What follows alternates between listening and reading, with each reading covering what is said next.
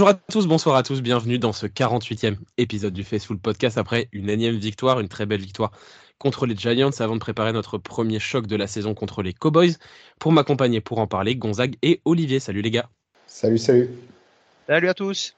On va commencer évidemment par le match de dimanche, hein, victoire 35 à 16 contre les Cardinals, une première mi-temps, euh, enfin des débuts compliqués, puis finalement dès qu'on a commencé à accélérer, ça, a déroulé, euh, notamment grâce à un très bon Brock Purdy et un très bon Christian McCaffrey. Gonzague, t'as pensé quoi dans l'ensemble de, ce match des Niners? Bah écoutez, déjà pour commencer, quand je demande à ce qu'on surutilise pas McCaffrey pour ce match-là, euh, Shannon ne m'a pas écouté et bravo à lui parce que McCaffrey nous a sorti le match du siècle. Mais oui, écoute, très content du résultat, sur le fond comme sur la forme. Euh, pas mal de, jeux diversifiés avec de la course, euh, quelques appels de jeu longs parfaitement mis en place. Il y avait de la diversité. en attaque, c'était beau à voir. Euh, parfois quelques positions un peu plus attentistes en défense, on y reviendra peut-être un, petit peu plus tard, mais de manière c'est juste pour pinailler. Hein. De manière générale, je suis très content du résultat, euh, où j'ai vraiment trouvé les 49ers fluides, parfaitement en confiance et sans aucun déchet dans le jeu en fait. Ce que j'attendrais d'eux en playoff, donc euh, voilà, c'est un très bon point. Olivier? Euh, je suis assez d'accord avec ce que vient de dire Gonzague. On va dire que sur le match euh, que nous avons fait euh, dimanche soir, c'était très agréable. Le, point sur lequel je, suis totalement d'accord avec Gonzague, c'est le côté fluide. On sent que c'est tout en maîtrise. c'est comme si vous aviez un bolide et qui force pas et que tour par tour, ça accélère, ça accélère, ça accélère. Et en face, ça ne peut pas suivre la distance, ça tient pas la cadence et toi tu joues facile. Et oui, on a trouvé euh, c'est vrai que CMC était exceptionnel. Bon, on reviendra sur le fait du, pourquoi, du comment il a eu beaucoup le ballon. Euh, mais j'ai trouvé particulièrement très très bon euh, Brock Purdy et je trouve qu'il a une connexion 100% naturelle avec Brandon Ayuk. C'est c'était une clinique. les blocs de, de Kittle étaient fabuleux le Juice a été à son niveau. Offensivement, c'est euh, biscuit. Franchement, c'est biscuit. Et défensivement, je me ferai plaisir tout à l'heure de parler parce que ça fait. Il y a quelques gens qui attendent, qui attendent avec impatience que je parle. Donc, je parlerai tout à l'heure de qui vous savez. de qui vous savez exactement. Euh, ouais, moi de toute façon, je n'ai pas grand chose à rajouter. Je suis d'accord avec vous. Hein. Dès que dès que ça commence à accélérer, en fait, ça ça avancé tout seul. Évidemment, encore une fois, du grand Macafrey. Hein. Euh, je vais juste redire ces stats avant qu'on en parle un petit peu plus précisément. Je pense qu'on en parlera dans une petite section euh, un peu plus tard. Mais Christian Macafrey, 20 courses, 106 yards, 3 touchdowns et 7 euh, réceptions, 71 yards, un touchdown, donc 4 touchdowns au total, son record en carrière. Voilà, c'était vraiment très très bien. Euh, quelques points un peu un peu un peu moins euh, moins forts en défense, mais dans l'ensemble, c'était quand même assez maîtrisé. Et j'ai envie d'enchaîner avant de passer au top et au flop sur une question. C'est Louis qui nous faisait remarquer ça sur notre conversation commune. Est-ce que ça y est, il faut pas se dire que malgré le haut niveau de notre défense, c'est l'attaque notre meilleure escouade? Eh ben, En fait, non, je n'irai pas jusque là. Euh, alors, c'est vrai que notre attaque est impressionnant. Hein. Je crois que c'est la première fois dans l'histoire de la franchise qu'on est à 4 matchs consécutifs à plus de 30 points. Euh, j'avais vu passer cette stat-là, donc évidemment, on serait tenté de le penser. Euh, là où j'irai pas jusque-là, c'est que je pense qu'on est beaucoup plus dépendant en attaque de nos playmakers qu'on ne l'est en défense. si demain on a des playmakers qui se blessent en attaque et en défense, je pense que l'attaque risque davantage d'en pâtir que la défense. Donc, euh, même si notre attaque est absolument exceptionnelle et qu'on est en train de comparer le saumon et le caviar, euh, je mettrai encore notre défense un poil au-dessus, euh, même si c'est peut-être pas ce qui va ressortir de ce match-là. Voilà, mais je mets quand même notre défense au-dessus. Ouais, ben écoute, moi je suis pas d'accord avec toi. Tu vois, je, je, en, attaque, en attaque, c'est choisi ton poison. En défense, viser le cornerback numéro 2 la différence, elle est quand même là. Hein. Je veux dire, euh, euh, offensive, offensivement, à l'heure actuelle, c'est simplement monstrueux. Et je répète encore euh, qu'il y a un joueur qui, pour l'instant, fait son préchauffage. C'est numéro 85. Pour l'instant, il, il, il, il, juste il bloque. Quand il va se lancer, à, quand il va se lancer dans ses grandes chevauchées en enfonçant trop quatre mecs, ça va être encore pire. Euh, donc offensivement, tu disais que tu disais qu'on serait, on serait plus embêté s'il manquait des, playmakers, mais on a joué avec Dibou qui était juste sur le terrain euh, dimanche soir. Euh, qui n'était pas là et les Jean Michel qui n'était pas là et on marque encore 30 points. Donc euh, moi je trouve qu'offensivement c'est monstrueux. Alors que défensive, et, tu sais, et tu sais pas qui cibler, alors que défensivement, maintenant, on sait, tout le monde sait ce qu'il faut faire. Il faut viser celui dont je parlerai plus tard. Bah, avant d'en parler, du coup, on va quand même passer sur la note positive. Olivier, du coup, enchaîne. Hein, c'est qui ton point fort du match? C'est la paire euh, Brandon Ayuk, euh, Brock Purdy. Pour moi, c'est pour moi c'est ce duo là, pour la simple et bonne raison que Brandon Ayuk, il est en train de s'imposer comme un top receveur NFL. Il est en train de, de, de, poser ses, euh, ses jalons pour être top 10, top 5 NFL s'il continue comme ça. Et il a rien envie à qui que ce soit. Je me rappelle que l'année dernière, euh, sur une émission, j'avais dit que moi, je ne voyais pas grand monde meilleur que lui. Et il confirme tout le bien que je pensais de lui. Et c'est les tracés, les tracés profonds. À un moment, j'ai souvenir d'une action où, où euh, Purdy fait sept pas de recul, il arme le bras, il lance une espèce de scud et le ballon il est un petit peu sur la droite, il change d'appui, paf paf, il change, il change d'appui, il récupère le ballon, merci, au revoir. C'est vrai que Purdy a été absolument énorme, cette passe-là était pas très belle et la réception elle est 100% pour Ayuk, je suis d'accord avec toi. Ah, voilà, non mais je veux dire, c'est, j'ai trouvé, j'ai trouvé qu'Ayuk qui dégage une sérénité et une, il est sûr de sa force, il est sûr de son jeu et quand on va jouer un, un félin comme ça, c'est waouh, c'est exceptionnel. Et le petit Purdy, le petit Purdy, je fais partie de ceux qui sont euh, exigeants avec lui. Alors des fois on dit que je l'aime pas, c'est pas du tout ça. Euh, on était il y a deux matchs sur euh, ses passes en profondeur qui étaient lamentables. Et ben, cette semaine, il lui a fait faire, un, il lui a fait faire un skill de passe en profondeur. Et, et ça a été exceptionnel. Il a fait, je crois qu'il a raté qu'une passe dans le match, c'est ça? 20 sur 21, exactement. Ouais, deux têtes, il a raté. Ouais, absolument, absolument. Il fait 20, sur, 21. Il, a raté 20 sur 21. Passe je ne sais pas si, si, les gens se rendent compte, il, a, il est deuxième année, il n'a jamais perdu un match de, champion, de, de, de saison régulière. Le seul match qu'il ait perdu, c'est quand on lui a arraché le bras et il va prouver toutes les semaines. Il a, il a pas le, il a, je trouve qu'il n'a pas la lumière qu'il mérite. Et c'est pour ça que je suis franchement, franchement, impressionné par ce duo et je trouve qu'il dégage une sérénité. L'année dernière, il avait, il avait un côté un peu foufou, ça partait un peu dans tous les sens. Là, cette année, il est en maîtrise. Il est en maîtrise complète. On dirait qu'il est, euh, il, joue, il joue comme, un mec qui aurait 30 balais. Alors qu'il est sa deuxième, c'est ça. Il a, il a pas fini 17 matchs de saison régulière, donc c'est même pas une saison complète. C'est hallucinant de, de maturité. Après, je pense qu'il n'a pas la lumière qu'il mérite, justement, par le point que tu abordais un petit peu plus tôt, qui est choisis ton poison. Il jouerait, il jouerait comme ça dans une équipe décimée, ça serait vraiment beaucoup plus fort que ce que, que, ce que c'est déjà aujourd'hui. C'est quand même déjà pas mal. Mais c'est vrai que là, il y a toujours l'excuse de se dire ouais, mais il a McAfrey, ouais, mais il a Kittle, ouais, mais il a Dibo, Ayuk, etc., etc. mais je suis d'accord avec toi sur un point, c'est que même avec de telles armes, tout le monde ne performe pas à ce niveau-là. C'est pas donné à tout le monde voilà, je veux dire. je, sais que, je sais que Gonzague a cet amour pour Garoppolo, mais Brock Purdy joue à un niveau beaucoup plus élevé aujourd'hui que ce que n'a fait Garoppolo, euh, notamment la saison dernière et les saisons précédentes. Ah, mais c'est ce que j'allais dire. Hein. Ah, mais, je, mais je, confirme, hein, j'ai beau adorer Garoppolo. Non, je sais, mais c'était juste, juste, pour le placer, hein, c'est tout. ouais. Euh, non, mais surtout en plus, euh, alors je sais que les stats ça veut tout et rien dire et que c'est pas toujours révélateur de, vérité, mais si on se base uniquement sur les stats, Brock Purdy est aujourd'hui le meilleur quarterback NFL. Là, je lance vraiment le, le titre putaclic, mais, euh, mais objectivement, aujourd'hui, en rating, en passe complétée, je crois de mémoire, il est, et sur d'autres stats que j'oublie là comme ça à l'instant T, mais il est premier de la Ligue. Donc se pose la question, euh, sur le côté purement statistique, si Brock Purdy n'est pas le meilleur quarterback de la Ligue, purement et simplement. Je pense qu'on n'en est pas encore là, mais statistiquement pur, oui, euh, ton, point s'entend. Après, on n'y est quand même pas encore, et je pense qu'on n'y sera sûrement jamais. Et on s'en fout, en fait, parce que c'est pas forcément ce dont on a besoin. Quand on a une armada comme ça, on n'a pas besoin de Patrick Mahomes. Patrick Mahomes brille parce que c'est Patrick Mahomes avec avec trois bouts de bois et un Mars. Nous, on a euh, les Avengers, donc on a besoin déjà d'un moyen, ça suffisait, et on a un très bon. Ah, totalement, totalement, totalement. Et puis vraiment, voilà, il faut donner, du crédit. Ah, il faut donner du crédit à Tu as raison, attention, ça fait plaisir. Hein. Je suis volontairement plaisir. En, en, disant ça, mais euh, je me base uniquement sur les stats. Quand on lit les stats, c'est le cas. Euh, même si évidemment la vérité est un peu tout autre.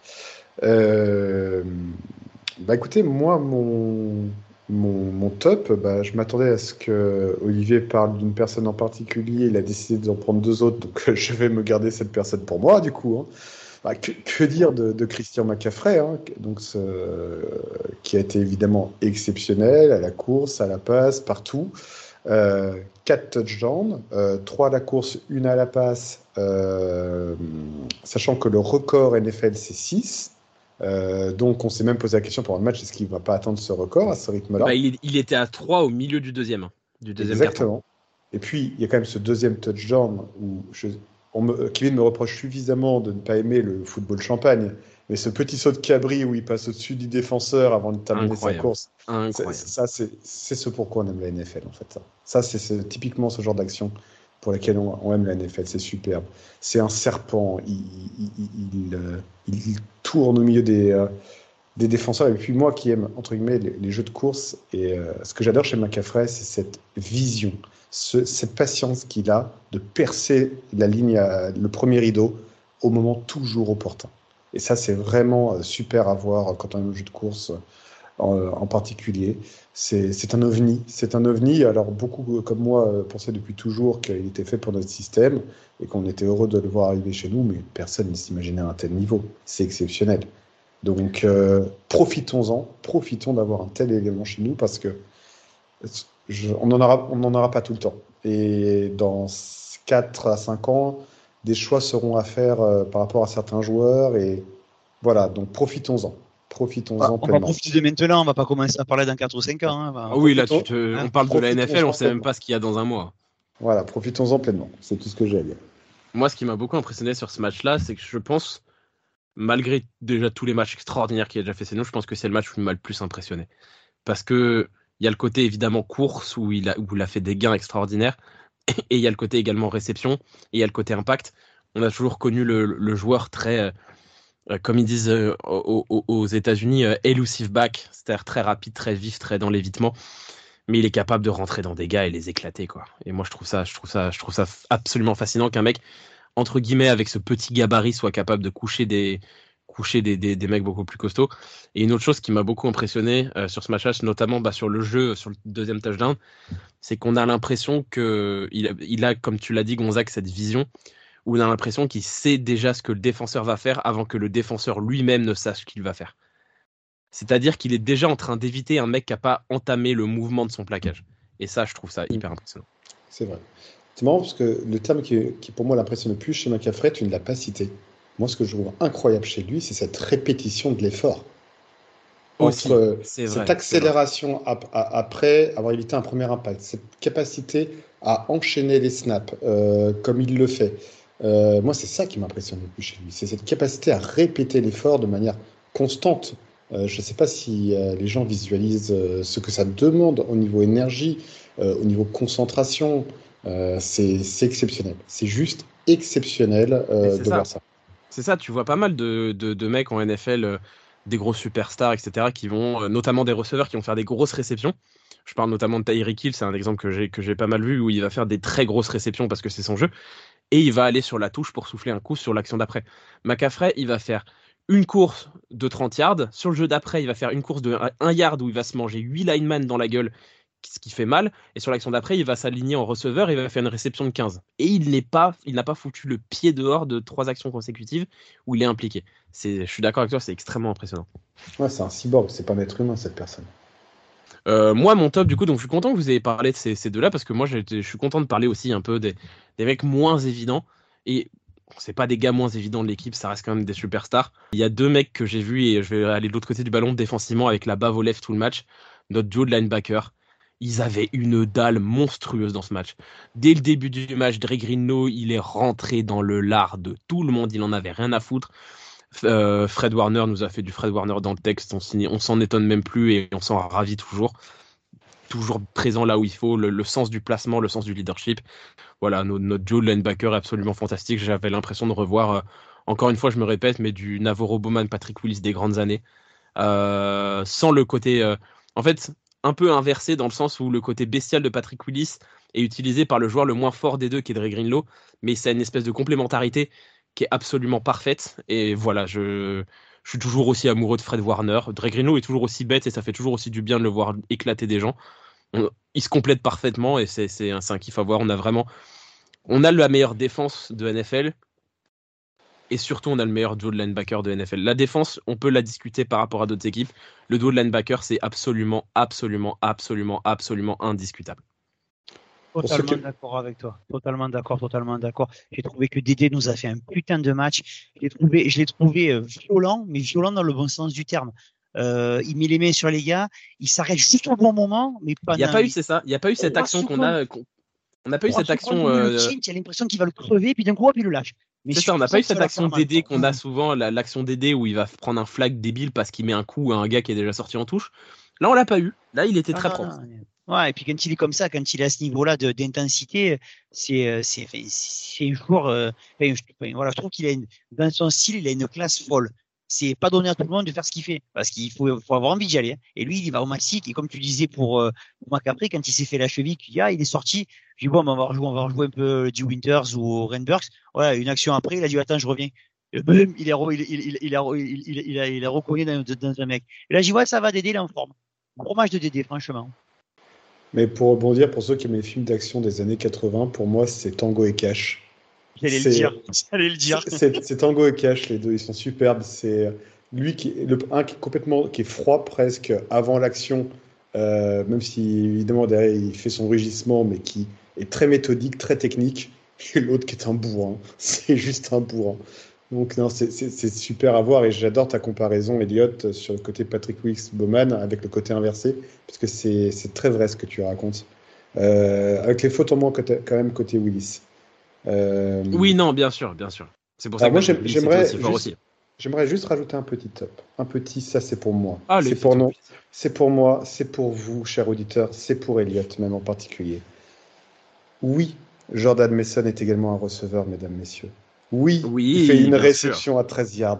Oui, mesdames, messieurs, Jordan Mason sait faire des réceptions. Il est un couteau suisse. Nous devrions l'utiliser davantage. Et elle n'est pas facile. Hein. Elle n'est pas, pas, facile, hein. exactement.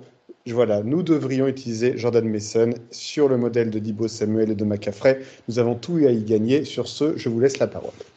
Alors, je suis, alors, sur le modèle de McCaffrey et Dibo, c'est pas vraiment le profil. Il faut le tenter, il faut le tenter. Il faut non, bah, euh, moi, moi, tu sais très bien que je, je suis d'accord et je sais qu'Olivier, il est d'accord plus on voit de Jordan Mason, plus on est content. Euh, moi, très content de le voir. J'aurais aimé le voir un petit peu plus, notamment en fin de match. Quand le, jeu était fait, j'aurais bien aimé le voir un peu plus en, jeu de pure course, parce qu'au final, il termine le match qu'avec trois courses. J'aurais bien aimé en voir un petit peu plus, mais, mais c'est du préchauffage encore. Ouais. Et moi, un dernier petit point quand même, je ne peux pas passer à côté du match exceptionnel de George Kittle en bloc il faut quand même qu'on se rende compte que si euh, McCaffrey il a des il a des boulevards parce que des fois Kittle il a il attrape pas un mais deux joueurs en même temps il les fait reculer les deux. Et donc c'est qu'il y a la mer rouge qui s'ouvre de temps en temps parce que Kittle il, et puis il s'éclate. Et puis euh, il y en a un qui se tape euh, Taylor Swift je sais pas ce que j'ai compris il a rien compris. Et l'autre il va avoir du catch. et, l'autre il va avoir du catch. Moi je suis désolé moi magnifique d'ailleurs je sais pas si tu as vu Olivier magnifique punchline du commentateur de la WWE quand euh, George Kittle est apparu dans les tribunes, du coup ils l'ont présenté évidemment parce que c'est une star et puis parce qu'il avait fait euh, une apparition sur euh, WrestleMania et le commentateur, et le commentateur il, disait George Kittle, membre des San Francisco 49ers, 4-0 au bilan et voilà quelqu'un qui n'a, voilà un tight qui n'a pas besoin de sortir avec Taylor Swift pour faire la une. voilà, non, mais très bien. Voilà, non, c'est un petit coucou à Kittle parce que euh, c'est vrai que pour beaucoup de personnes qui l'ont en fantasy, coucou à la team qui joue, euh, euh, il fait pas, bien. C'est pas bien de l'avoir en fantasy par contre. moi, je l'ai, moi, je l'ai en fantasy. Il fait pas de stats, mais putain, mais si et c'est c'est c'est pour ça que c'est pas que la fantasy qui compte. Regardez vraiment ce qu'il fait sur le terrain. Regardez l'intensité qu'il met. C'est un bonheur à voir le, plaisir qu'il prend à ouvrir des brèches pour les copains. Bon, eh ben, je vais t'enlever ton sourire de ton visage. On va passer au point, au point faible, au flop de ce match-là. Olivier, tu as l'air, l'air lancé. Mesdames, messieurs. La, mâchoire est serrée. le numéro 20, le plus gros débile de l'effectif. Ambry, je fais une action dans le match, je fais le brancheur et je me prends trois gros joueurs dans la tronche, Thomas. Voilà. On joue à, quand il est sur le terrain, on joue à 10. Voilà. Il est nul. Voilà. Il n'y a pas d'autre terme, il est nul. Il fait une action correcte. Il se permet d'aller d'aller brancher l'équipe adverse. ce qu'ils ont fait Les mecs se dit ah ouais on joue sur toi. Il a, il a picoré sur la première, il a picoré sur la deuxième, on a pris un touchdown. Il, est nul. Je veux dire, il n'y a pas d'autre terme. Il est nul. Et je veux dire, même au niveau de la mentalité, c'est nul. C'est pas bon. Ça sert à rien. Mais au moins, tais-toi quand tu es sur le terrain. Je veux dire, cette action, ce, drive-là, il m'a, il m'a, j'ai trouvé ça exécrable de sa part à tous les niveaux. D'ailleurs, après, il a quasiment plus joué. On l'a fait rentrer dans le garbage time, et c'est à ce moment-là que, que, hum, les Cars ont recommencé à avancer. D'ailleurs, euh, j'ai marqué sur euh, notre page Facebook, c'est pas du jeu, ils attaquent du côté d'André Thomas. Mais euh, voilà, je dis, il faut, il, faut, trouver une solution à ce, ce problème-là, quoi.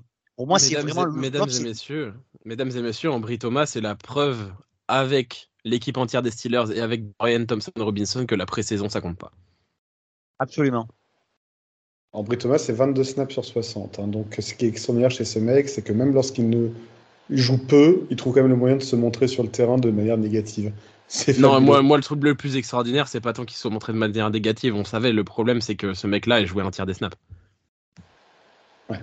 Ah oui, mais c'est que. De toute façon, on a longuement parlé, on en reparlera, je pense, cette question du cornerback numéro 2. Mais c'est vrai que 22 snaps d'Ambé Thomas, c'est déjà 22 snaps de trop. On est tous d'accord, je pense, sur ce podcast et même parmi ceux qui nous écoutent, je pense qu'il y a une certaine unanimité sur la question. Gonzague, t'as un flop? Euh, ouais, ouais, ouais, ouais, ouais, ouais. J'ai un flop. Alors, j'avais un peu le même qu'Olivier parce que accorder 68% de passes complétées à Josh Jobs, euh, j'ai trouvé que la secondary de manière générale était un peu en deçà. Euh, j'ai trouvé que même Chavarius Wars, par rapport à ses standards, était capable de faire mieux. Donc, clairement, oui, le cornerback numéro 2 est également un sujet. Donc, c'était mon principal flop. Alors, je ne vais pas reprendre celui d'Olivier, je vais essayer de varier un petit peu. Moi, je, on va dire que je m'acharne, mais je m'interroge encore une fois sur Dibo Samuel était-il blessé Était-il pas blessé Il ne s'est pas entraîné de la semaine. Bref, il était actif, officiellement actif. À l'arrivée, il était, sauf erreur de ma part, à zéro réception. Il est à trois courses, trois courses pour six yards. Euh, j'ai envie de dire, dans ce cas-là, euh, s'il est blessé, on fait jouer quelqu'un d'autre. Euh, en fait, j'ai pas très bien compris au niveau de la gestion euh, du personnel, au niveau de la gestion de l'effectif. Euh, pourquoi est-ce qu'on l'a activé en fait? Euh, J'ai eu du mal à comprendre en fait. J'avais envie d'être électrisé, j'avais donc envie de voir Divo sur au moins quelques snaps. Et c'est peut-être le seul truc sur lequel j'étais un peu sur ma faim, quoi. C'est, on m'aurait dit qu'il est baissé, qu'il aurait pas joué le match, ça aurait été pareil en fait finalement. Je suis d'accord avec toi. Un petit peu sur ma faim concernant ça.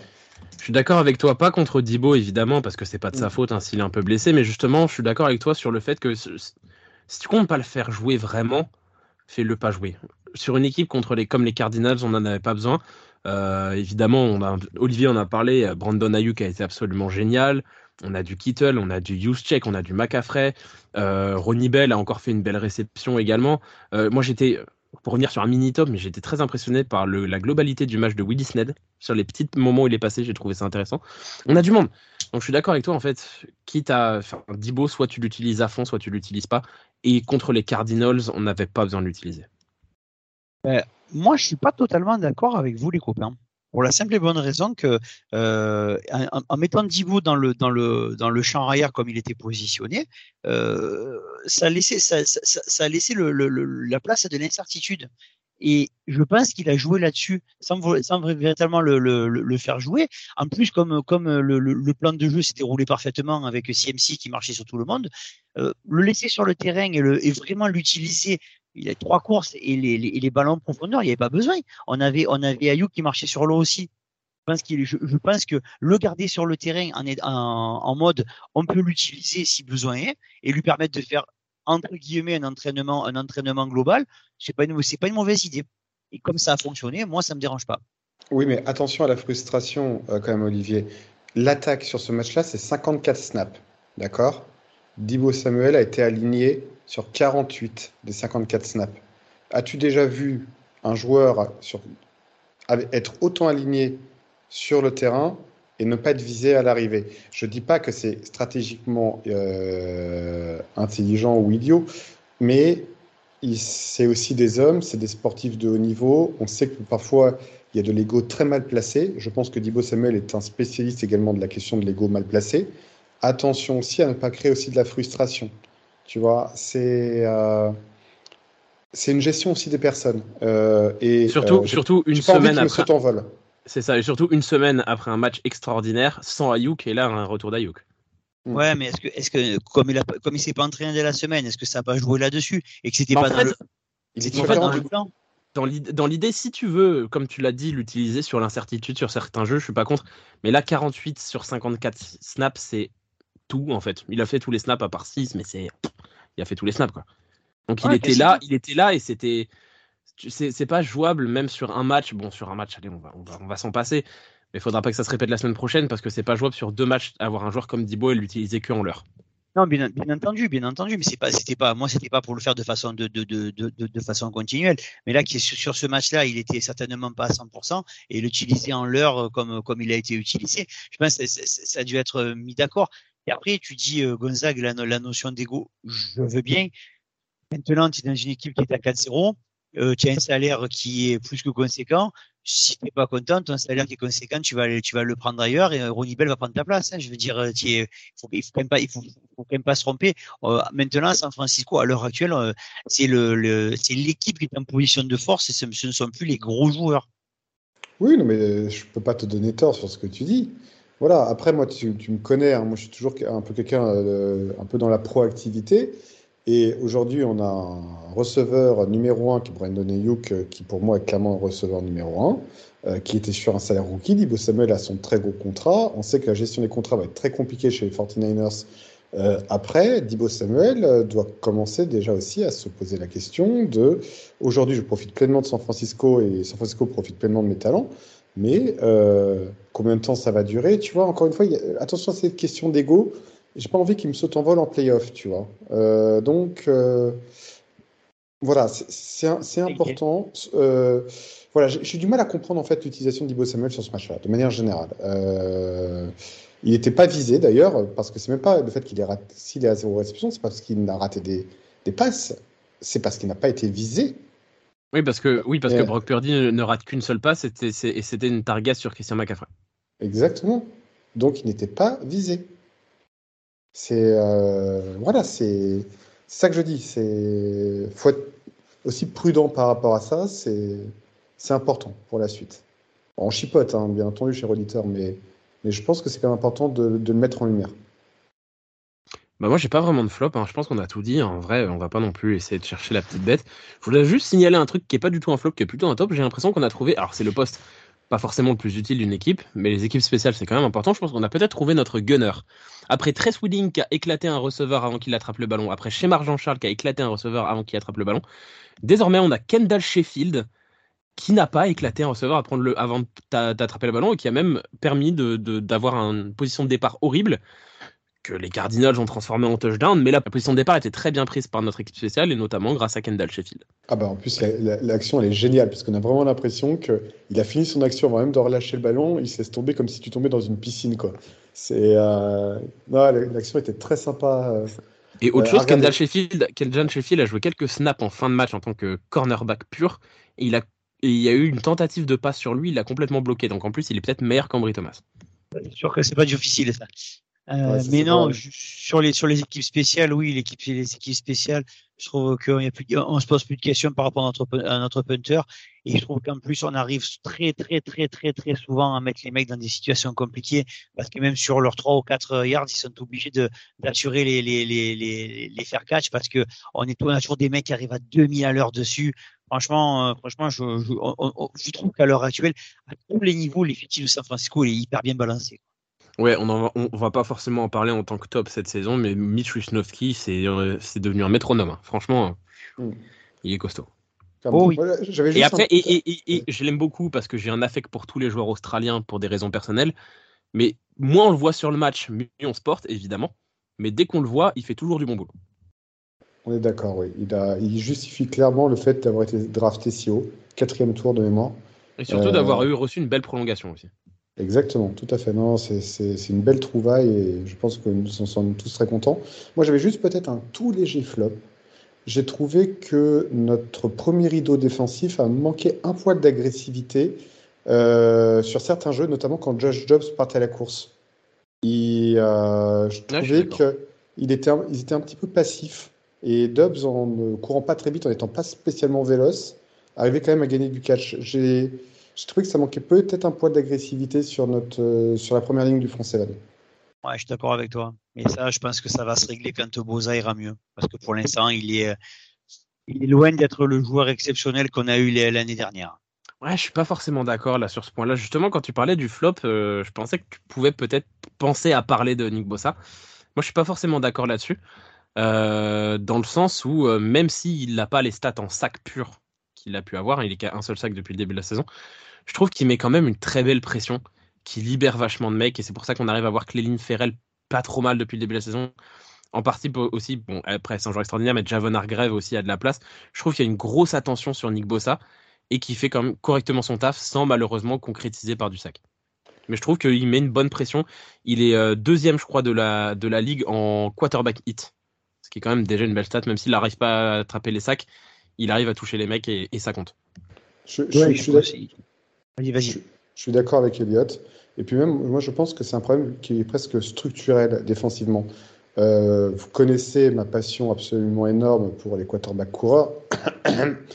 euh, la réalité, c'est que la défense de San Francisco, si on devait lui donner un point faible depuis quelques années, c'est qu'on a souvent du mal face aux quarterbacks en mouvement de manière générale parce que on est très souvent euh, sur une couverture zone qui implique notamment le fait parfois d'être un peu plus attentif. On n'est pas l'équipe la plus blitzeuse, par exemple, de la ligue.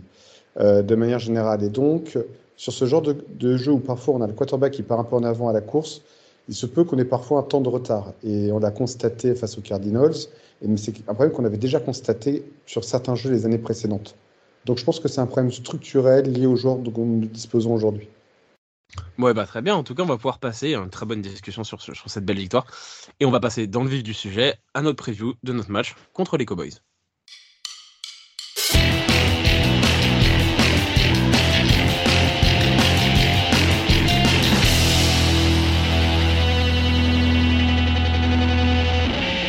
Dans la nuit de dimanche à lundi à 2h20 du matin, le Sunday Night Football opposera les 49ers aux Cowboys. Les Cowboys qui viennent de mettre une sale branlée aux Patriots 38 à 3, la plus grosse défaite de l'histoire de la carrière de Bill Belichick, toute sa carrière confondue. Euh, mais également la même équipe des Cowboys qui avait perdu contre les Cardinals euh, la semaine d'avant. Gonzague, moi je mets les pieds dans le plat directement. Est-ce que c'est notre première vraie confrontation de la saison? Bah, je pense qu'on va avoir la première vraie confrontation, j'en sais pas, mais mes premiers gros débats en interne sur ce podcast, je pense qu'il va avoir lieu.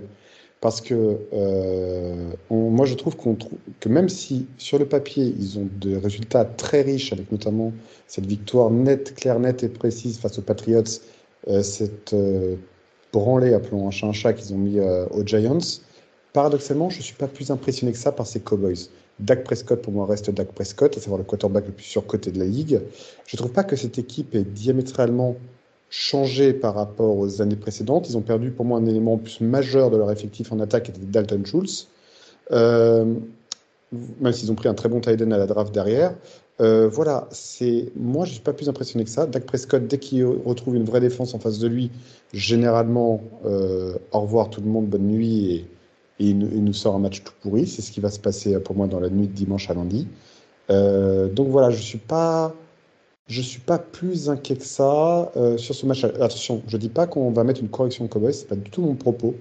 Euh, mais je vois bien un match un peu dans la, dans la foulée de ce qu'on a fait, c'est-à-dire un match quelque peu serré pendant trois quarts temps, et on envoie un 14-0 dans le dernier quart et avec un score suffisamment large pour qu'il n'y ait pas de débat. Olivier? Bah, écoute, moi, euh, je vais rentrer sur ce que tu disais. Oui, c'est le premier véritable choc de la saison.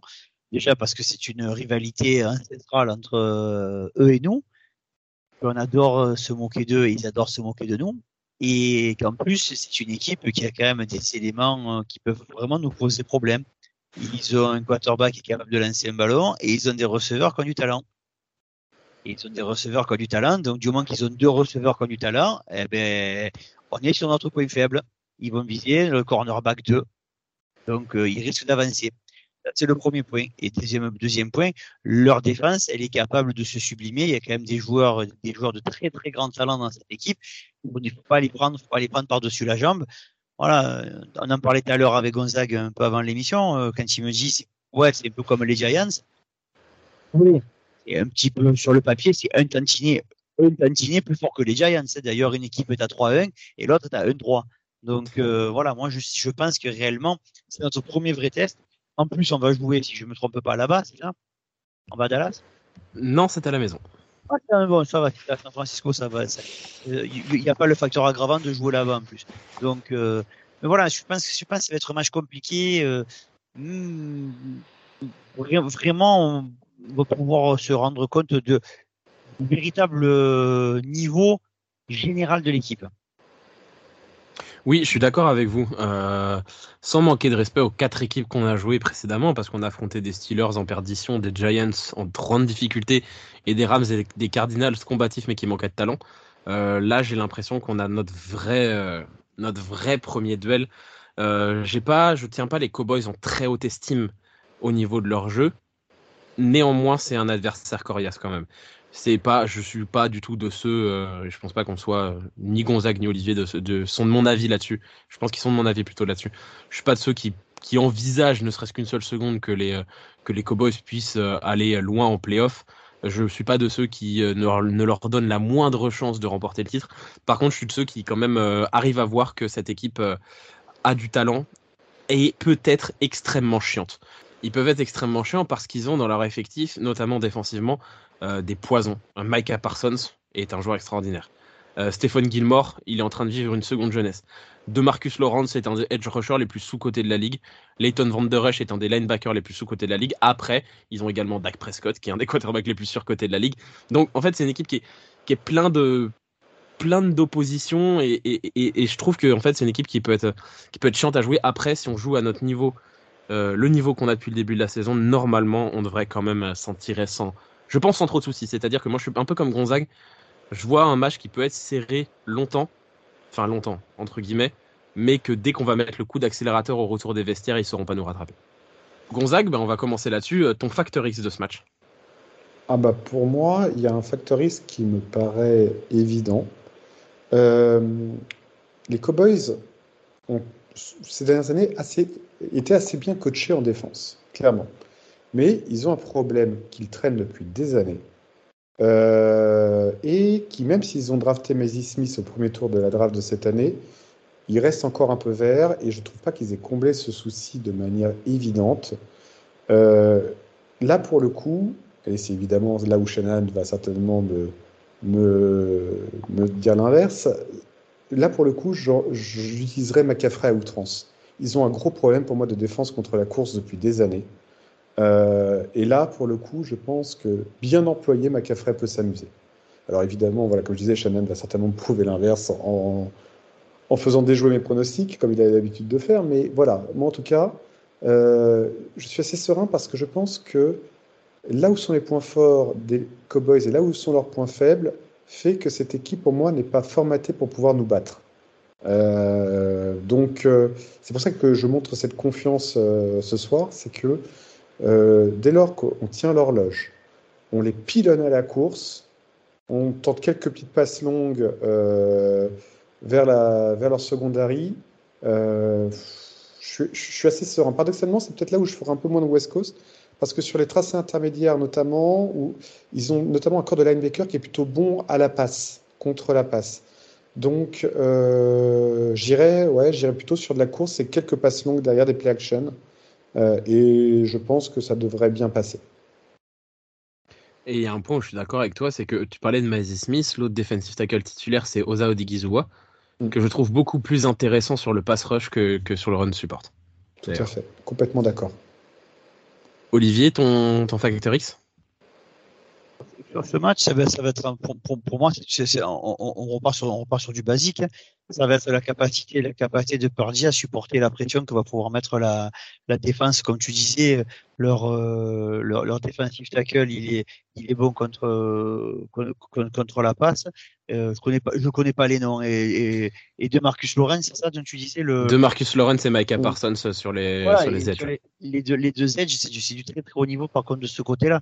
Donc la capacité que, que Purdy va avoir à supporter cette pression, surtout s'il se fait, s'il se fait un peu, un peu stacker. Et sachant que sachant qu'ils ont que, que les, les, les boys vont arriver en, en, en beaucoup frapper fort. Donc euh, sur tous les impacts, ça va, ça va cogner. Donc je pense que c'est sur ce point-là, si, euh, si le petit Purdy il arrive à jouer tranquillement, sans être dans un fauteuil, mais en jouant suffisamment euh, serein, il va pouvoir dérouler le jeu. Du moins qu'il va dérouler le jeu, après je pense que naturellement on fera la différence. Bah moi, mon facteur X, euh, il va être un peu dans, le suivi de ce que tu viens de dire, Olivier. Ça va être la capacité de nos receveurs, que, ce soit Dibo ou que ce soit Ayuk, à faire la différence sur leur corner. Euh, Stéphane Gilmore, c'est du très haut niveau. Même à son âge, il reste très fort. Par contre, de l'autre côté, ce sera Darren Bland. Donc, moi, ça va être la capacité à, un de ces deux, celui qui sera sur, sur Darren Bland probablement, à faire la différence. On sait que Brandon Ayuk est un maître des tracés.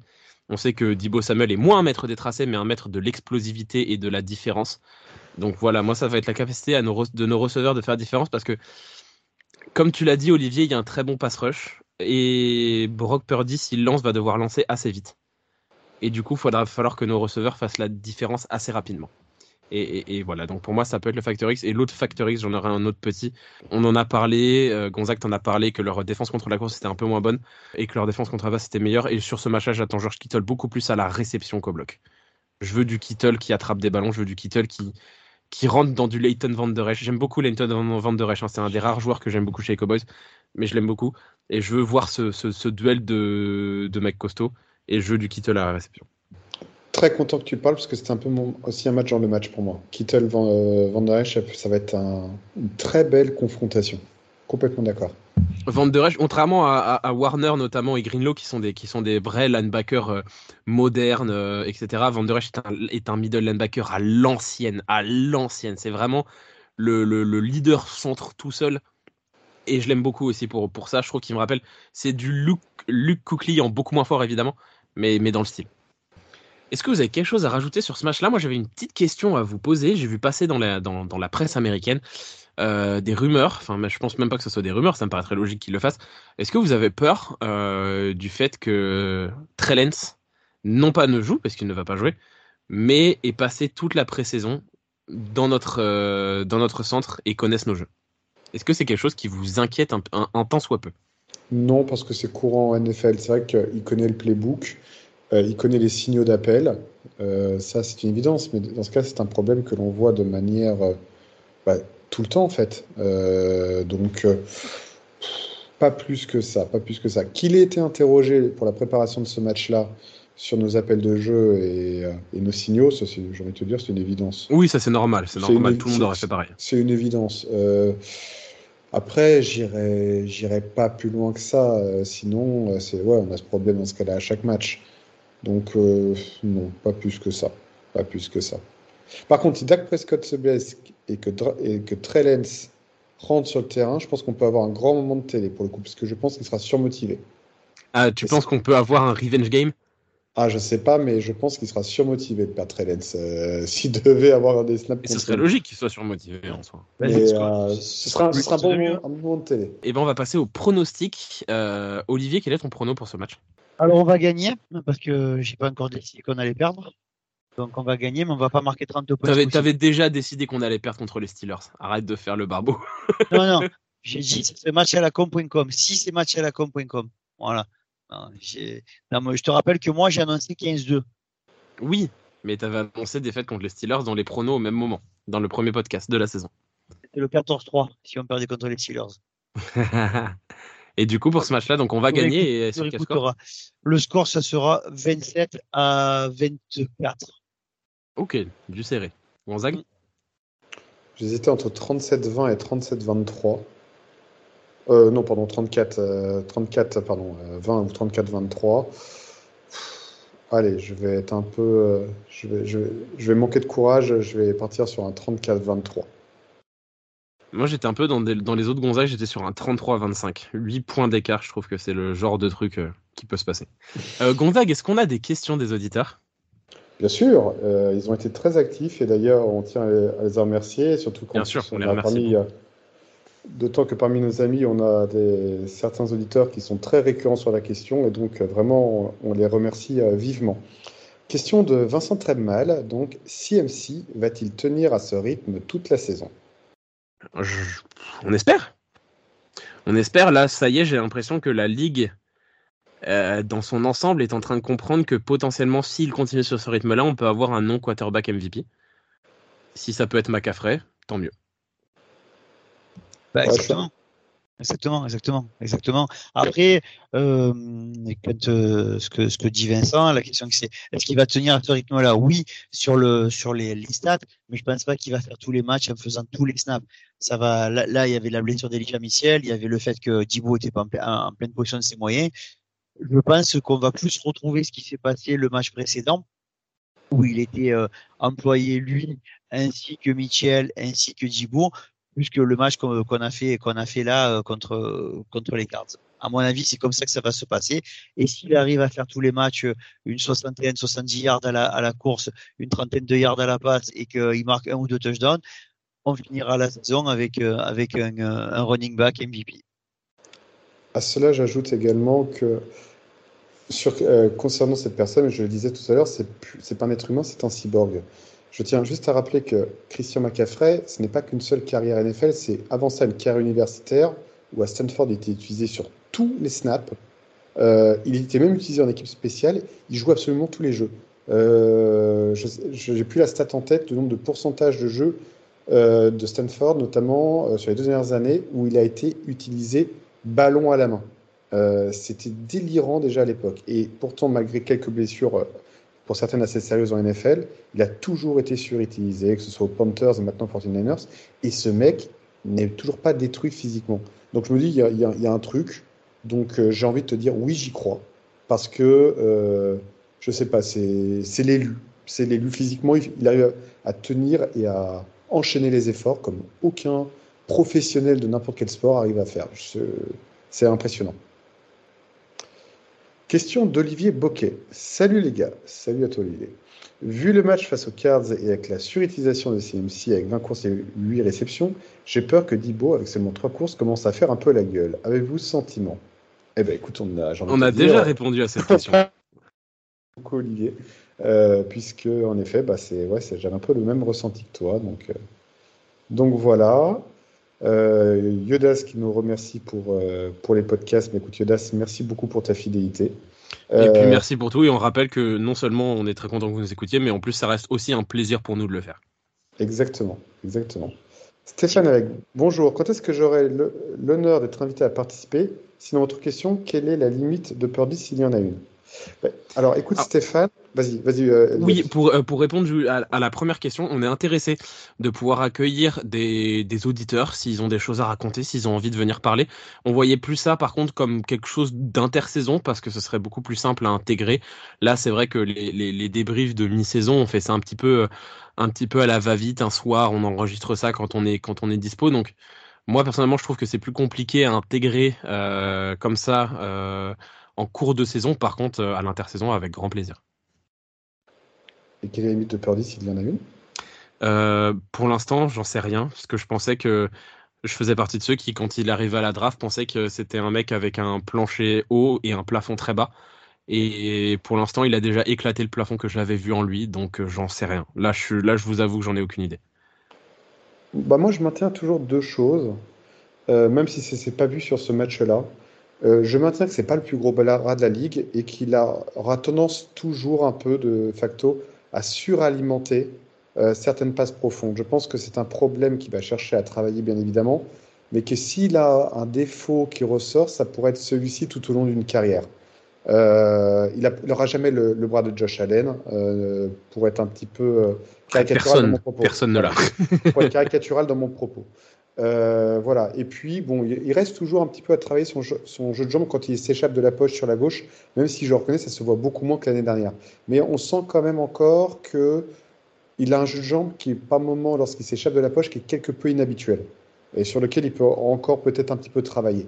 Mais pour le reste, je chipote complètement. Euh, c'est un quarterback premium que nous avons au sein de notre équipe euh, depuis le début de l'année.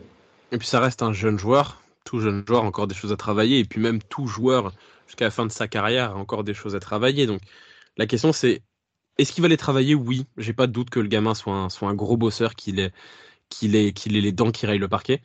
Après, il y a travailler et réussir à le maîtriser. Ça, il y a que l'avenir qui nous le dira. Notamment pour les passes profondes, il va les travailler. Est-ce qu'il va réussir à les maîtriser? On, verra bien. Question de Johan Lassous, qu'on salue, puisqu'il est toujours euh, extrêmement présent et euh, et euh, nous pose toujours des questions donc, tout au long de, nos émissions. Donc merci beaucoup à toi, Johan. Hello Kevin.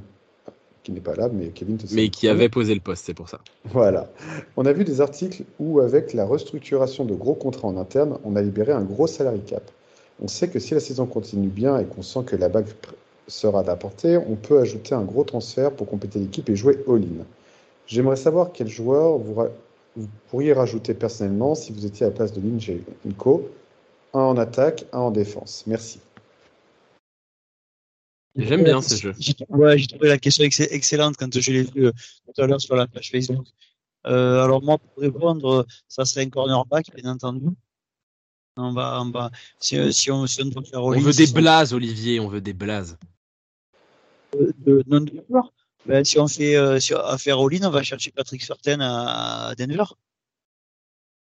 Oh, putain.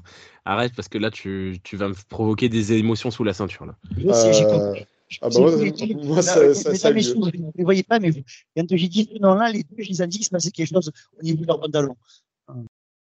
Ah ouais, Patrick sur tête, ce serait un rêve. Ce serait un ah rêve. Il faut demander, faut demander, on a les moyens de le faire ou pas? Si on a les moyens euh, faire all-in, on, on, on, prend le gamin et c'est réglé. Hum, je suis pas sûr qu'on ait les moyens parce que pour le coup, lui, c'est le genre de mec qui va coûter très cher en transfert. Les Broncos, ils vont vraiment pas le lâcher. Ouais, mais si, si on voit une opportunité, si on voit une mini fenêtre qui s'ouvre, euh, on y va. En fait, euh, la question, en effet, c'est est-ce que je pense que ouais, le sens de la question de Johan, c'était vraiment sur le côté court-termiste, un petit peu comme euh, on avait fait avec, euh, mince, euh, m'échappe, le receveur de Denver. Emmanuel Sanders. Emmanuel Sanders, merci. Euh, un peu dans cette logique-là. Parce que c'est non, c'est vrai qu'il faut déjà comprendre sur la question de restructuration de contrat, notamment, on a libéré beaucoup de cap space, mais qui va nous coûter cher, par contre, dès la saison suivante. En fait, on a quelque peu reporté le problème, un peu comme fait, comme fait Loomis à la Nouvelle-Orléans depuis des années. Euh, donc, euh, si on a libéré du cap space à, à leur H, la réalité, c'est que ça va être impacté et lissé sur les années à venir. Donc, c'est un petit peu une. c'est un peu en trompe-l'œil par rapport à ça. Donc, ce serait vraiment pour du très très court terme.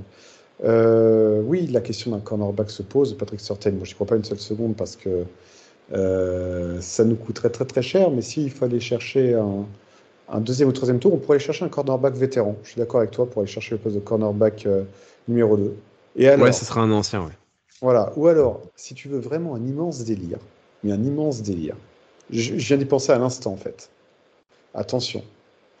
J'ai eu vent de rumeurs comme quoi les négociations en vue d'une prolongation d'un certain T. Higgins aux Bengals se passeraient très mal. Les Bengals qui ont fait le choix de prendre que des playmakers à la draft depuis ces dernières années fait qu'ils auront un très gros problème de cap space à venir parce que les playmakers coûtent cher. Ils ne vont jamais pouvoir tenir un Jamar Chase, un Tyler Boyd euh, avec un quarterback qui coûte une fortune euh, sur le long terme.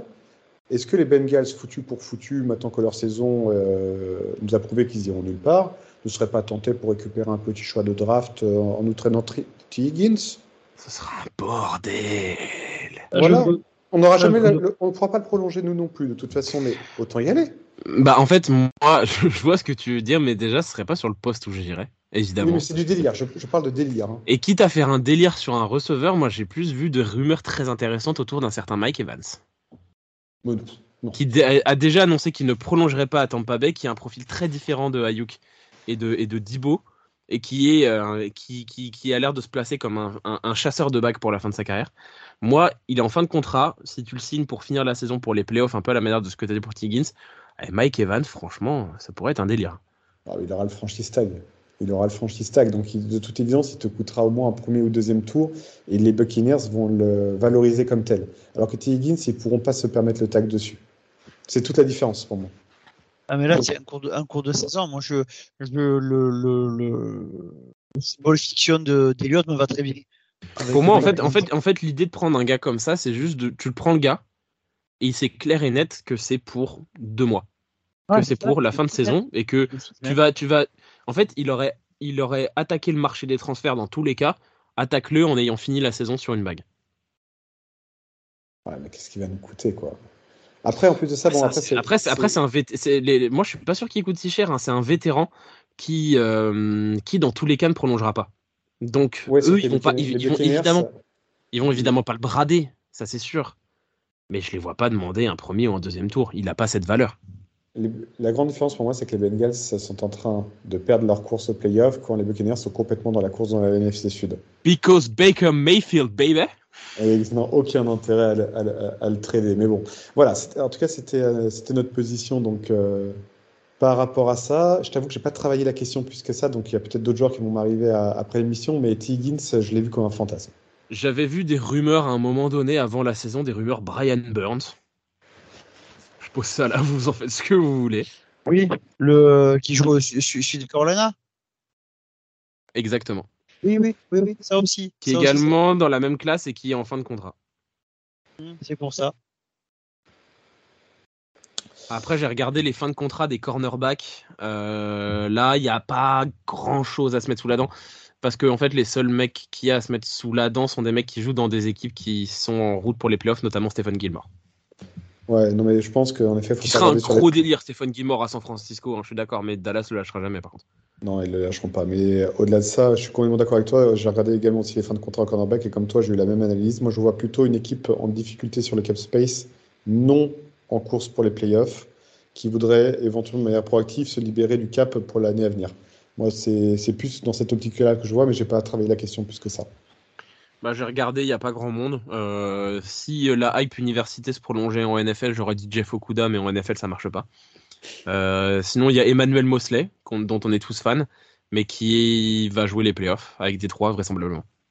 Donc voilà. On est, pas quatre matchs, les gars, donc on va s'étendre. On a vu des saisons, se, se faire et se défaire. Donc on va pas s'affoler si on va faire les playoffs, des trois à faire les playoffs ou pas. Non, non, Détroit, on verra bien. Après, euh, contrairement à ce que rêvait Gonzague, quand on va jouer la finale de conf contre les Buccaneers de Baker Mayfield, euh, ça va être un délire. imagine, imagine ça arrive, ça te ferait tellement de mal. ah non, mais attends, attends, non, par contre, là où tu marques un point, et là je te rejoins complètement, c'est la NFC Sud. Si tu enlèves les Eagles et les 49ers, c'est tellement homogène. Ah, il y, a de la place. Hein. Ah, que je vois complètement le scénario d'une équipe complètement surprise et inattendue en finale de conf. Un peu à, la, manière des, un peu à la manière des Titans il y a quelques années. Euh, je sais plus quel. Exactement. Je vois. Je sais plus quel insiders euh, avait balancé euh, qui voyait les, la les Saints de la Nouvelle-Orléans en finale de conf. Alors beaucoup de gens se sont moqués de lui. Ce sera probablement pas les Saints de la Nouvelle-Orléans, je suis d'accord. Mais l'idée derrière ça était loin d'être bête. Ouais, non, il y a quelques équipes hein, qui, qui, je trouve, qui font un début de saison intéressant dans la NFC. Il y a les Bucks, on l'a dit. Il y a les Lions. Moi, je suis pas, je trouve pas inintéressant le début de saison des Seahawks, clairement. Euh, je trouve que les Commanders, ils apportent quelque chose aussi. Évidemment, les Cowboys, mais les Cowboys, ce serait pas une surprise, ni les Lions, visiblement. Mais je trouve que ouais, il y a de la place pour que ça parte complètement en couille les playoffs de la NFC cette année. Complètement d'accord. Et qu'est-ce que ça va être bien si nous on passe à travers les gouttes et que ça part en couille à côté pour les fans purement de NFL, quel spectacle. Complètement. Question suivante donc de Ludovic Metek, on salue donc euh, nos auditeurs réguliers. Quel joueur vous fait la meilleure impression défensivement en ce début de saison? Pour moi, c'est Greenlow par son agressivité et sa capacité, comme on l'a vu face aux Cards, à limiter la course et en relâchant les adversaires avant d'être sanctionné d'un flag. Donc, euh, quel joueur vous fait la meilleure impression défensivement en ce début de saison, les amis? Ben, Moi, c'est euh, ça pour toi, moi, je vais rester, moi, je vais rester sur, sur, sur, la même impression que, que le Je vais rester sur, sur Dédé Greenlow qui fait, qui fait vraiment un super début de saison. Il est au niveau, il est au niveau attendu et au niveau attendu, là, c'est un très très bon joueur. On t'entend super mal, Olivier. Ah bon? Ouais. on a entendu un mot sur trois, il y a eu un petit bug, je pense. Et là, vous m'entendez mieux? Ah bah, beaucoup ouais. J'ai rien touché. Vachi, c'est pour ça. Là, c'est mieux? Ouais, c'est Ça va? Ouais, donc je reprends. Ouais, donc pour moi, le, le, le, joueur défensif qui fait la meilleure saison, la meilleure impression pour moi, c'est Dédé Greenlow, parce que je trouve qu'il est au même niveau que l'année dernière. Et lui, il est resté, il est resté sur, sur un niveau plus que constant. Je trouve qu'il a gardé son intensité, il fait moins de bêtises, même s'il en fait toujours un peu. Et c'est un joueur sur qui on peut compter match après match. Pour l'instant, il n'a pas eu de, de match sans, et défensivement, il est toujours au top. Moi, le joueur que je trouve le plus impressionnant, c'est j'en avais beaucoup d'attentes et j'ai pas été déçu, c'est Javon Hargrave. Je le trouve absolument, absolument létal. Euh, cette, capacité qu'il a à, à, à pas se rusher, alors qu'il est à l'intérieur de la ligne. Je trouve que c'était vraiment quelque chose qui nous manquait absolument. il apporte ça. Je trouve que sa signature en free agency, ça a été un, home run pour l'instant. Trois sacs hein, déjà. À son Trois sacs, ouais. Pour un defensive tackle, c'est énorme. Ouais, je suis complètement d'accord. Moi, je pense que le terme exact que tu cherchais, c'est perforé, quoi. Hyper fort. Oui, c'est ça, exactement. Euh, bah moi, j'hésite entre. Euh, alors, l'un, je vais pas être euh, très objectif tellement j'en suis fan et j'ai envie de dire, je pourrais répondre la même, le même jour chaque année. c'est Fred Warner, évidemment. Hein. C'est moi, j'aime la continuité. J'aime quand tu es homogène dans la perfection et Fred Warner, c'est l'homogénéité dans la perfection. Même si je suis tenté quand même parce que Special Team Are People 2 de parler de Wisnowski quand même. C'est pas la... On était sur la défense là, non? Oui, bah. Et punter, c'est pas la défense Si, punter, c'est la défense, t'as raison. Kicker, c'est l'attaque, punter, c'est la défense. Donc, euh, moi, j'ai envie de parler de nos chers amis punter parce que ce sont des êtres humains comme tout le monde, qui payent leurs impôts comme tout le monde. Et que, euh, voilà, j'ai envie de parler de Wisnowski parce que je fais ce que je veux. Voilà, c'est tout. et puis, et puis Ahmed sur Wisnowski, clairement. Question d'un certain Olivier Chéneau, le pire de nos auditeurs, évidemment. Hein. J'avais pas vu que tu avais posé une question. Question du petit Gonzague Lescope. Est-ce que Kevin peut être moins rabat-joie? Alors, cher auditeur, évidemment. Il n'est pas là pour y répondre. Et voilà, exactement, c'est pour ça qu'on va s'acharner, évidemment. On est des gens comme ça. Euh, non, en fait, on est, sachez que pour si vous souhaitez un peu mieux nous connaître, euh, on est on a un groupe qui fonctionne très bien, on communique énormément entre nous, on est même devenus amis, pourtant on est issus d'univers, de milieux et, même de régions complètement différentes. Et euh, d'âges différents également, et ça, ça, marche quand même très bien. Exactement. Euh, Elliot a dit par exemple que ce soir il allait animer un EHPAD parce que. Euh, parce que j'ai les deux anciens du podcast, même si Gonzague et Kevin ont quasiment le même âge. Voilà, mais voilà, Olivier et moi, nous deux, nous sommes quasiment centenaires, donc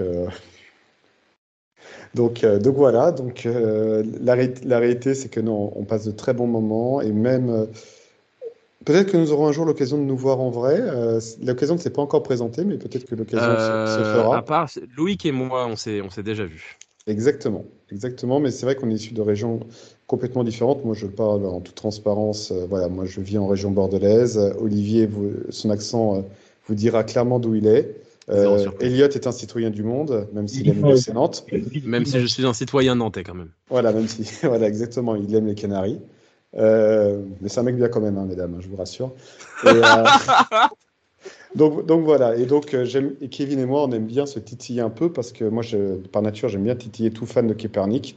Et vu qu'il sait que j'aime Alex Smith et Jimmy Garoppolo, il n'aura jamais une occasion de me tailler également. Donc voilà, donc c'est pour ça que j'avais posé cette, cette question. Euh, et question également d'un auditeur euh, absolument horripilant, euh, Kevin Renaudet. Faut-il signer Randy Gregory? Non. Non. Non. En aucun cas. En, aucun, en, aucun, cas. On, on, a un, on, a un, effectif qui a l'air très harmonieux, qui fonctionne très bien. Randy Gregory, c'est les problèmes. Exactement, tu as tout résumé. on n'a pas besoin de se créer des problèmes dans une équipe qui est cohérente et qui n'a pas de problème extrasportif pour l'instant. Donc, euh, gardez vos merdes pour vous. Et puis, pour le coup, on parlait euh, sur, le, sur le petit, petit jeu d'avant de potentiellement signer des mecs en plus. On parlait de Brian Burns, etc. J'ai pas l'impression que Randy Gregory ajouterait quelque chose en plus qu'on a avec Derrick Jackson et Cléline Ferrell. Ça serait inutile. Ah bah, strictement rien, surtout que pour moi, c'est un profil beaucoup trop proche de, de Drake Jackson. C'est beaucoup, beaucoup, beaucoup trop proche. Et quitte à avoir un mec de ce profil-là, autant avoir un mec plus jeune, plus prometteur et beaucoup mm. moins emmerdeur. Oui, mais voilà, il n'y a pas le début d'un débat pour moi. Même et, puis, le problème de Randy Gregory, c'est que je le vois jouer nulle part. Il aime tellement la bœuf qu'il peut jouer que dans le Colorado. il va mal finir et on le sait tous. C'est une question de... Non, mais c'est une question de temps. Donc, en plus, pour ceux qui suivent euh, le, foot universitaire, ce joueur est une telle déception par rapport à ce qu'il nous a montré à l'université. Moi, des, talents gâchés comme ça, euh, je ne veux plus en entendre parler. Euh, qu'il ait terminé sa carrière euh, dans, une autre ligue et qu'il arrête de nous salir notre sport par un comportement pourri. voilà, moi, j'en veux pas. pour gratuit, même, j'en veux pas. Voilà, c'est tout. Très bien résumé. Salut, c'est le Elliot de deux jours après qui faisait le montage. du coup, cette question n'a plus vraiment de sens puisque finalement, on a signé Randy Gregory. Donc, euh, donc voilà, donc si vous voulez voir notre avis sur Andy Gregory et sur la signature, elle est là. Le mien est moins fixe, je pense que toujours c'est les problèmes, mais en même temps on va quasiment pas le payer, donc pour le coup, c'est un risque qui peut se, qui peut se poser. Euh, L'avis de Gonzague est absolument toujours le même. Sa réaction a été absolument incroyable puisqu'il est absolument dégoûté par cette signature. Et Kevin, lui, a réagi de manière très positive puisqu'il est extrêmement enthousiaste. Voilà. Voilà. Bon, bah écoutez, je crois que nous avons fait le tour des questions de nos chers amis auditeurs. J'en profite hein, également pour ceux qui n'ont pas l'habitude de poser des questions. N'hésitez pas, on ne mord pas. Euh, et au contraire, on trouve que la diversité des, questions euh, est toujours ultra intéressante. Et on, vous remercie vraiment tous pour la qualité de celle-ci parce que c'est, euh, on sent vraiment que, que derrière ces questions se cachent vraiment de vrais fans qui se soucient vraiment de la technique et on est vraiment très très content d'avoir l'occasion d'y répondre euh, modestement, mais d'y répondre quand même. Amen. Putain, c'est l'épisode des émotions là, Gonzague.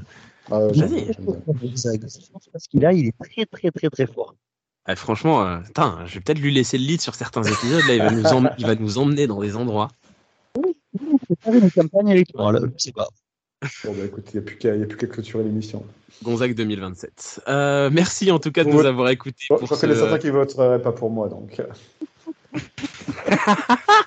bref, bref, merci en tout cas de nous avoir écoutés pour ce 48e épisode du Facebook Podcast. Euh, donc rendez-vous du coup dans la nuit de dimanche à lundi euh, à 2h20 du matin pour ceux qui pourront, sinon ça sera évidemment je pense en replay pour, pour beaucoup d'entre, vous, d'entre nous. donc pour ce match Oliva Stadium contre les Cowboys, on se retrouve du coup la semaine prochaine pour un nouveau podcast. Ce sera l'épisode 49, un chiffre dont on est tous assez proches. on espère que du coup l'épisode 49, ce sera pour débriefer une victoire et évidemment parler de notre match ensuite contre, contre les Browns. Merci les gars de, m'avoir accompagné et puis Go Niners. Go Niners, c'est donc euh, avoir l'émission 49 pour débriefer des Cowboys, c'est inespéré en fait. Go Niners. C'est inespéré, mais espérons débriefer une victoire quand même. Ce sera une victoire. Allez, ciao tout le monde.